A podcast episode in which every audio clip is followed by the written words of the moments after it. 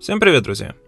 Меня зовут Ян, это «Основы кубизма», и история творится на наших глазах.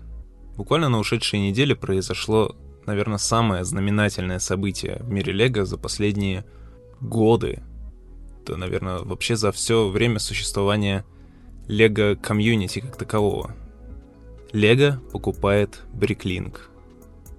Самую первую самую главную, самую значимую и самую важную платформу для всех взрослых фанатов Лего. Для тех, кто, возможно, не знает, Bricklink — это торговая площадка, на которой любой пользователь может продавать свои детали, наборы и все, что угодно связанное с Лего, другим таким же пользователям. В принципе, это что-то вроде eBay, но только для Лего. Но это только на первый взгляд. На самом деле Bricklink как платформа это намного большее, чем просто магазин. Bricklink — это по сути то самое место, где и сформировалось все сообщество взрослых фанатов Лего. Adult Fan of Lego. Или же AFOL. Или AFOL. Тут уж зависит от того, что вы предпочитаете больше, транскрипцию или транслитерацию. Мне лично больше по душе транслитерация AFOL.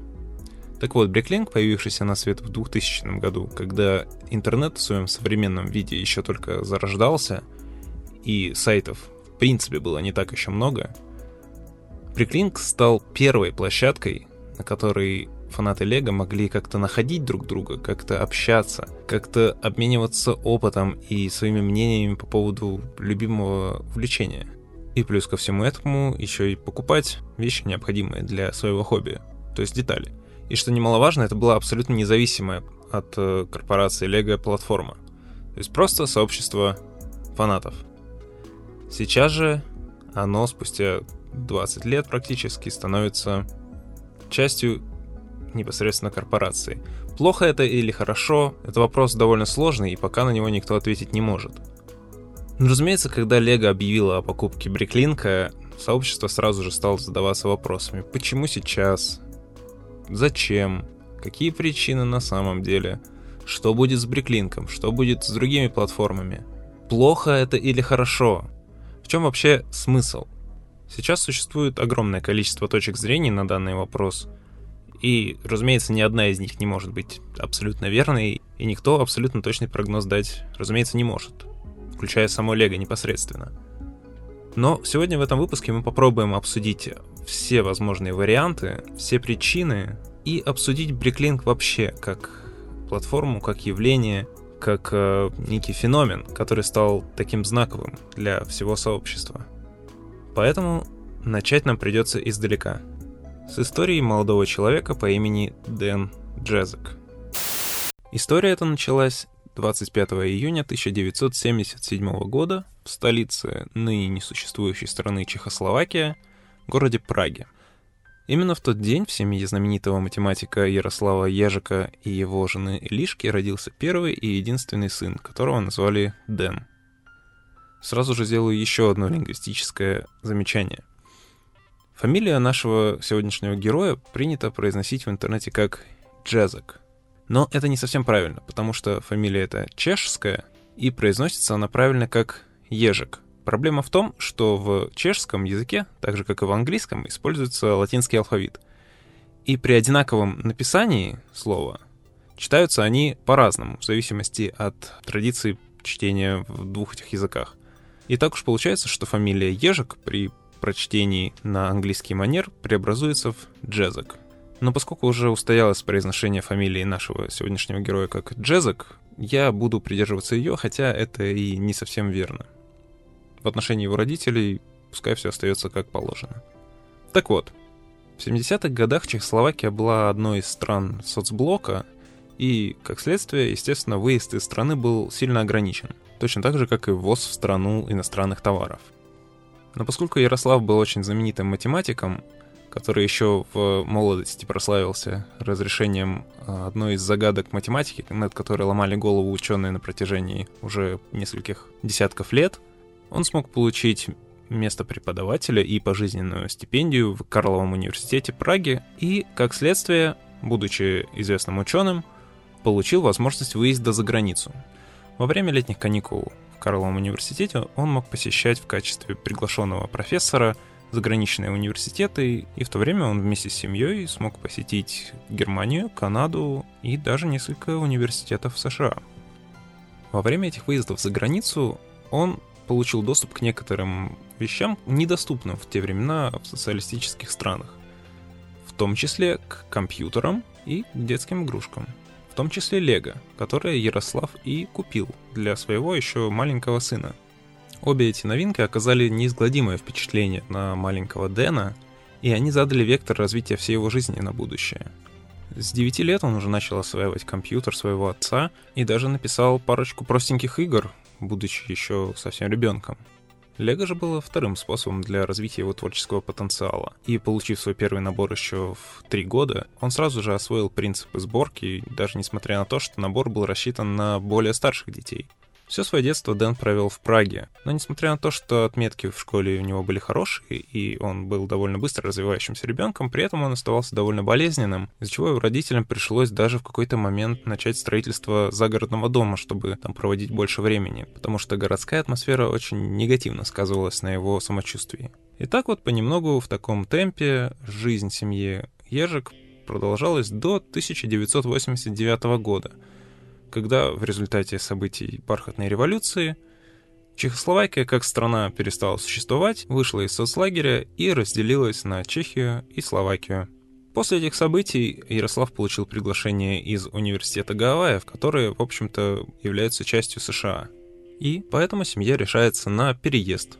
Особенно этому решению способствует то, что климат Гавайев намного лучше подойдет болезненному Дэну, чем климат э, Восточной Европы. И уже в 1990 году, где-то в районе Рождества, семья переезжает на Гавайи. В этой новой для себя стране семья начинает свою новую жизнь. Дэн осваивается не быстро, у него большие проблемы с изучением английского языка. Его мать, которая тоже испытывает большие проблемы с новым языком, не может найти нормальную работу, даже несмотря на то, что в Чехии она получила приличное образование в сфере юриспруденции. Ярослав же мечется между разными странами, преподавая то в университете Гавайев, то в родном Пражском университете. Но при этом гавайский климат оказал очень положительное влияние на Дэна, и здоровье его значительно улучшилось. Он очень увлекается силовыми тренировками и спортом вообще. Это очень способствует его американизации и вообще вхождению в новое общество. Несмотря на его серьезное увлечение баскетболом и теннисом, он все равно не забрасывал свои старые увлечения, то есть компьютеры и лего. И несмотря на то, что семья довольно долгое время находилась в очень тяжелом финансовом положении, эти два хобби всегда получали должную поддержку. В 1996 году, даже несмотря на то, что Дэн до сих пор не владеет в должной мере английским языком, он заканчивает школу и начинает изучать компьютерные технологии сперва в комьюнити-колледже, а после и в университете Гавайя. Полностью стать настоящим американцем ему удастся только к 2002 году, когда он и получит гражданство — но мы немного забегаем вперед. Постепенно приближался 2000 год, и новое тысячелетие ознаменовало своим приходом так называемую проблему 2000 года. Вкратце, ее суть заключается в том, что многие старые программы при изменении даты на любую дату после 1999 года могли давать сбой. И во многих бизнес-компаниях в то время была настоящая паника по поводу того, что их бизнес-операции могут все разом полететь ко всем чертям. Поэтому многие банки и другие отрасли нанимали себе в огромных количествах IT-специалистов, чтобы как-то минимизировать эту проблему, потому что паника в те времена была самая натуральная. В те времена Дэн Джезек как раз уже закончил свое обучение компьютерным технологиям и благодаря этой проблеме 2000 года попадает на работу IT-специалистом в банк. Разумеется, после наступления нового года, 2000-го, проблема себя, казалось бы, исчерпала, и поэтому многие такие свеженанятые специалисты получили увольнение. Дэна такая участь тоже не обошла стороной. Потеряв работу, он пытался устраиваться в другие IT-компании, но даже несмотря на то, что он был крайне быстро обучаем и изучал новые языки программирования буквально на лету, из-за обилия претендентов на вакансии найти работу Дэну так и не удалось. Но в тот момент, испытывая серьезную нужду в средствах, Дэн вспомнил о том, что буквально незадолго до всех этих событий ему удалось купить на гаражной распродаже у соседей коробку с несортированными деталями лего. Достав эту самую коробку, рассортировав, почистив и подготовив детали, он решил продать их, используя новый на тот момент сервис eBay. Опыт такой продажи Лего оказался для Дэна довольно удачным, и спустя некоторое время он подумывает о том, что неплохо было бы создать свой собственный сайт, на котором он мог бы продавать Лего без посредников. Тогда бы не пришлось платить eBayевский налог, и все можно было бы делать намного проще. Особенно учитывая его образование и способности в информационных технологиях, для него это была совершенно пустяковая задача, и 19 июня 2000 года на свет появляется новый сайт под названием BrickBay, на котором Дэн непосредственно сам занимается перепродажей своих деталей, старых наборов и всего, что связано с Лего. Но уже спустя какое-то время другие фанаты Лего, которые в то время находились совершенно в разобщенном состоянии, замечают этот магазинчик Дэна и интересуются, можно ли с помощью него продавать и их наборы тоже.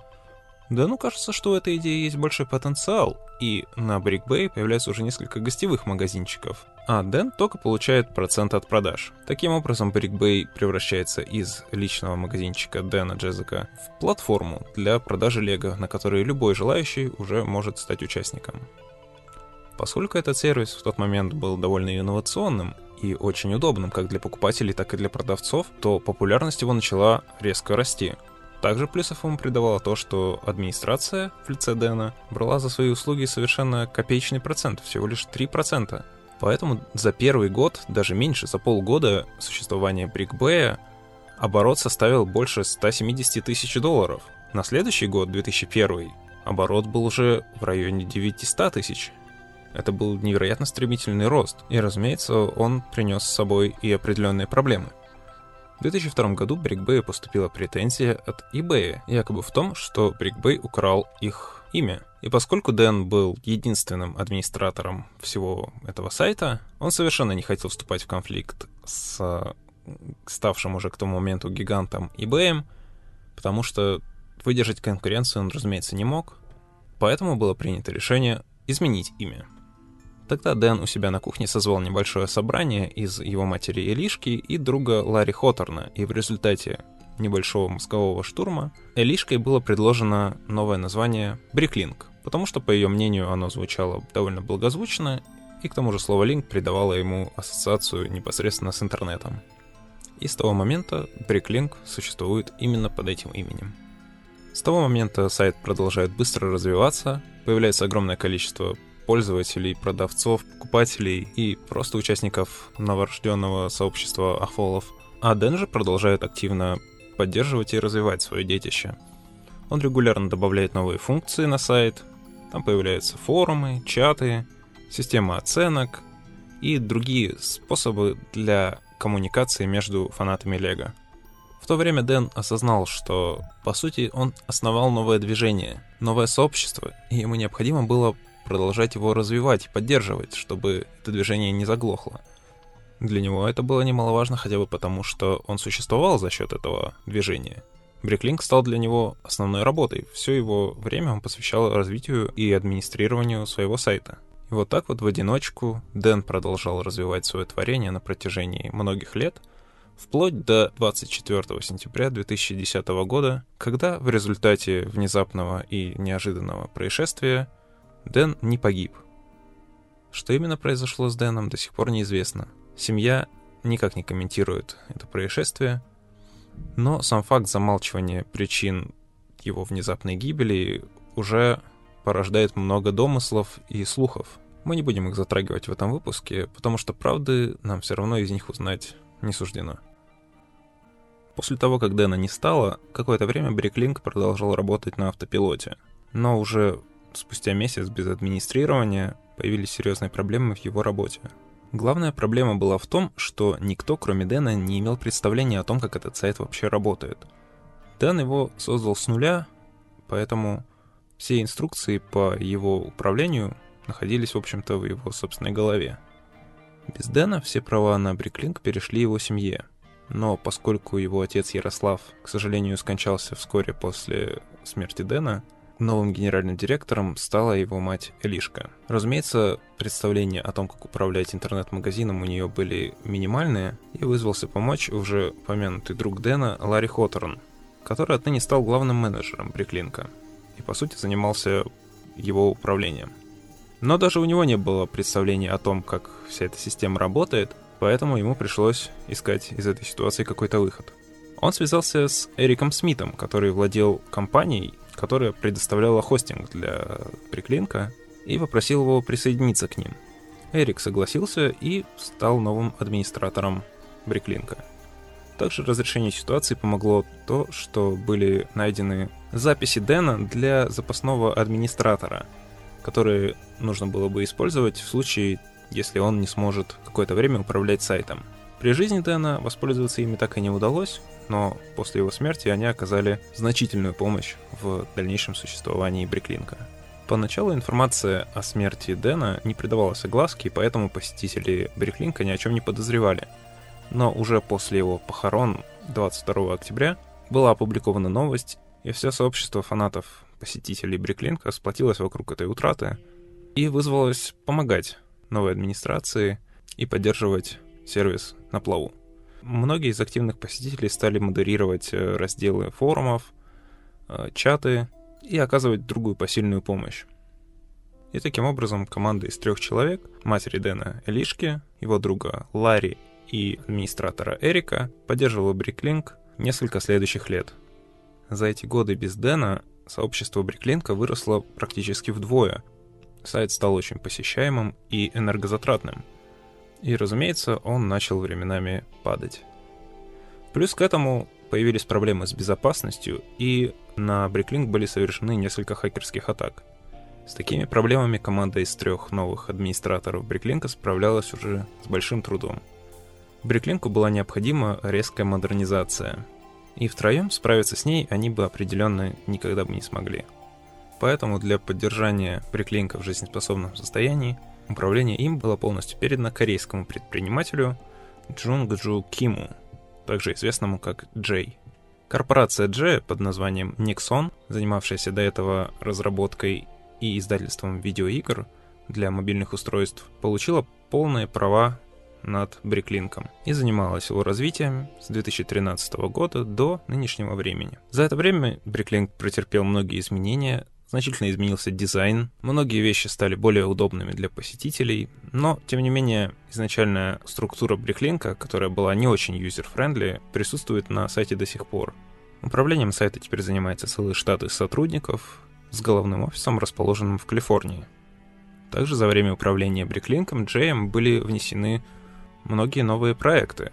В частности, собственная программа для виртуального моделирования из кубиков под названием Studio — в которой пользователи могли создавать модели и сразу же покупать необходимые для них детали через Bricklink. Также появилась платформа для продажи самоделок, MockShop, а также дизайнерская программа для взрослых фанатов Lego, которая по своей сути очень напоминает леговский проект Ideas. То есть пользователи Bricklink могли бы придумывать свои собственные проекты, выставлять их на оценку и после иметь возможность продавать их как практически полноценные наборы э, с помощью бриклинка. Но, несмотря на все эти нововведения и развитие сайта, 26 ноября 2019 года, на прошлой неделе, была опубликована новость о том, что Bricklink приобретается Lego Group. Как заявляет сама компания Lego, эта сделка была совершена для того, чтобы наладить связь между взрослыми фанатами и компанией, которая до этого была ориентирована только на детскую аудиторию. В принципе, логика в этом есть, особенно учитывая последние тенденции Лего на выстроение связи с сообществом. Тот же запущенный ранее в этом году проект Rebuild World тоже, по сути, является проектом для связи между людьми. Но, с другой стороны, возможно, у Лего есть и какие-то более весомые причины для покупки самого большого независимого сообщества фанатов — Фанатами были озвучены уже несколько разных версий. Первая заключается в том, что на самом деле Лего абсолютно искренне хочет просто поддержать взрослых фанатов. И в принципе у этой теории есть право на существование. Но помимо нее, возможно, Лего хочет перенаправить в свою сторону финансовые потоки, которые проходят через Бриклинк. Для них в этом получается двойная выгода, потому что теперь Лего владеет и первичным рынком дистрибуции, и вторичным. По сути, все наборы Lego теперь продают дважды и получает прибыль со всего. Конечно, это попахивает монополией, Но если эти деньги будут пущены в развитие связи между сообществом и компанией, то в этом есть смысл. Еще одна версия в том, что на самом деле причина покупки — это вся дата, которую можно собрать из бриклинка. Все данные о том, какие наборы, какие детали, какие э, вещи пользуются какой популярностью среди покупателей, продавцов, какие вещи особо нужны, какие не нужны совсем.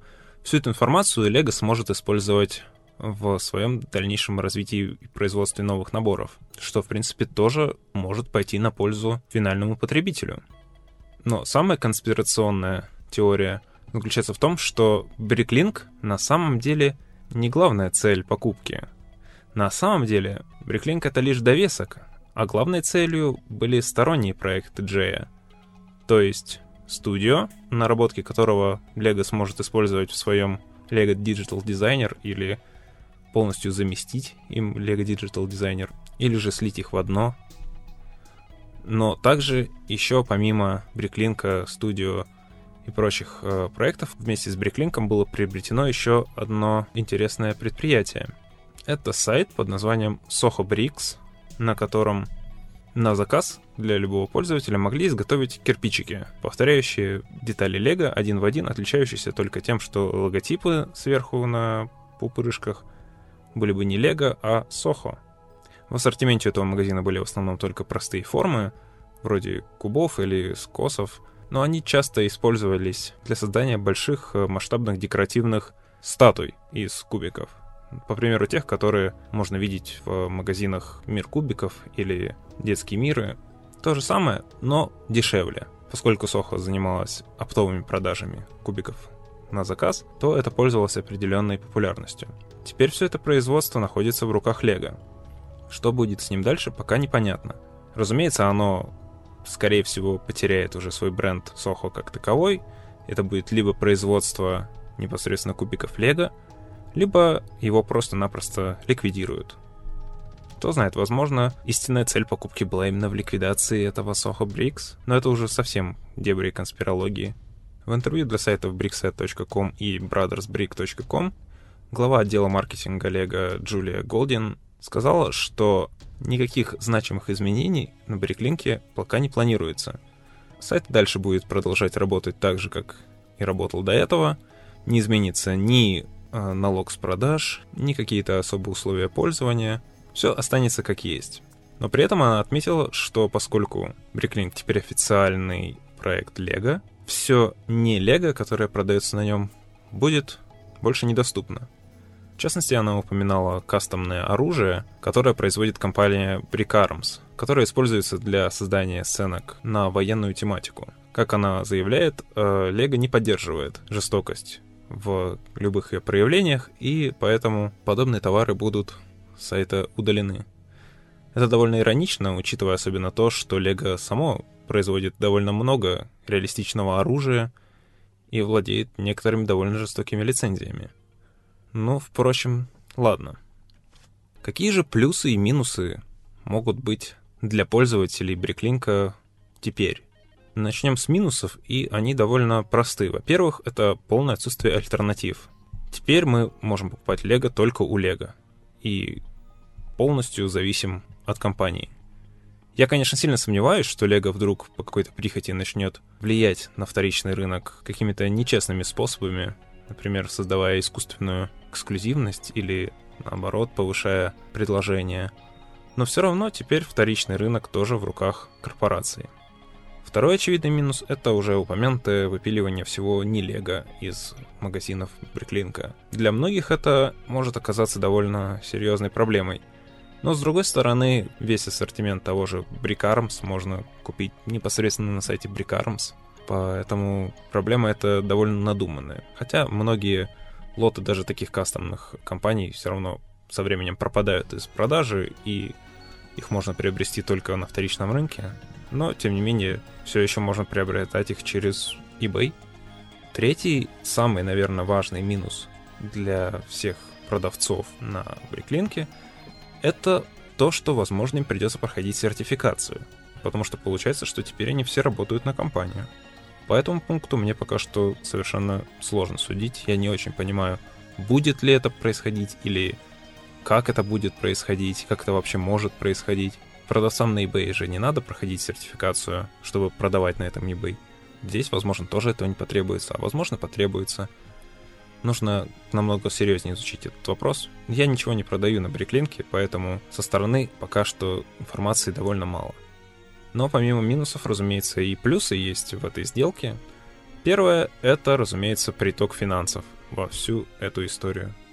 Bricklink — это очень старый и малоудобный сайт, и, возможно, с помощью финансирования Лего и привлечения IT-специалистов из Лего сайт станет намного более комфортным и удобным.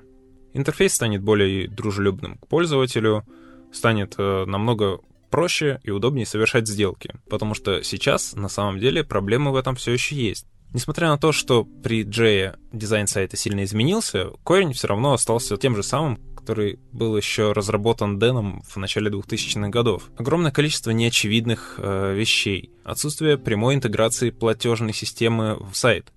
Все сделки совершаются на сайте, но при этом оплата их должна совершаться отдельно через PayPal и подтверждаться через электронную почту. Все это лишние какие-то проблемы на пути к простому приобретению деталек Лего. Есть надежда, что Лего избавится от этих лишних частей, и все изменится в сторону комфорта.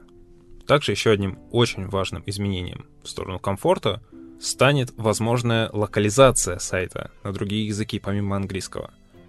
В первую очередь это будет актуально для азиатских фанатов, для которых английский — это все равно, что для нас с вами иероглифы. Огромное количество китайских фанатов Лего или японских фанатов Лего очень любит собирать сложные и крутые конструкции, для которых, разумеется, надо докупать дополнительные детали, но при этом совершить сделку на сайте на неизвестном для них языке — это довольно проблематично. Появление на нем каких-то национальных языков — однозначно повысит его популярность в этих странах. И речь идет не только о азиатском рынке. Даже локализация на наш русский язык тоже привлечет много новых пользователей, потому что даже сейчас, во времена, когда кажется, будто английский язык знает каждый человек вообще, на самом деле находится огромное количество людей, которые не могут даже двух слов связать. Поэтому, естественно, покупка на иностранном сайте для них совершенно невозможна. На это еще и накладывается необходимость платить через иностранную платежную систему, необходимость заводить э, специальную карту, которая позволяет такие сделки совершать. Все это лишние костыли. И если Lego главным своим направлением в развитии приклеенка возьмет именно улучшение комфорта для пользователей в виде локализации и интеграции платежной системы, это будет просто великолепное изменение, которое полностью оправдает приобретение Бриклинка корпорацией. Пока что больше сказать особо нечего. Возможно, Лего и правда хочет просто наладить связь между взрослыми фанатами, и я даже хочу в это верить, потому что Лего это не Дисней. Я слабо верю в то, что приобретение Бриклинка было исключительно для получения сверхприбылей, потому что Бриклинк не может принести сверхприбылей. Скорее всего, это будет наоборот, проект, который будет тратить огромное количество финансов. Те 3%, которые Лего будет получать с продаж, мне кажется, это недостаточно деньги для, же, для поддержания его в должном виде на плаву. Я все-таки придерживаюсь мнения, что это такая своеобразная многоходовочка, и реально какой-то эффект от этой сделки мы увидим только спустя годы. Пока что все останется по-старому, но может быть лет через пять Приклинк действительно разовьется в какую-то международную универсальную платформу для взрослых фанатов Лего, способную объединить людей со всего света. Надеюсь, именно для этого все и затевалось. Вот и все, друзья. Мы стали современниками поистине одной из самых значительных рокировок в истории Лего комьюнити. Я, как я уже и сказал, придерживаюсь довольно оптимистичных взглядов на эту тему, и вам, в принципе, рекомендую тоже. Пока что Лего ни разу не зарекомендовывала себя как корпорацию зла. Наоборот, всегда она была корпорацией добра. И в последнее время она направлена именно на создание каких-то мостов между людьми. Благотворительные программы по поддержке больных детей — программы для развития творческого мышления у детей обычных. Теперь вот программы по налаживанию связи между взрослыми фанатами. Все это складывается в какую-то одну общую новую политику компании. Я всячески за такое развитие. Если вы согласны или не согласны, если вы хотите поспорить и привести какие-то доводы, которые я, может быть, упустил, то, пожалуйста, заходите в комментарии, пишите свои мысли на тех платформах, которые вам наиболее удобны. Я напомню, что этот подкаст выходит на iTunes, в ВКонтакте и на YouTube. Я открыт для коммуникации абсолютно на любой из этих платформ. Так что если вам было интересно мое мнение, то, пожалуйста, дайте мне знать любым удобным для вас способом. А за сим все. Меня зовут Ян, и это был проект «Основы кубизма». Всем пока.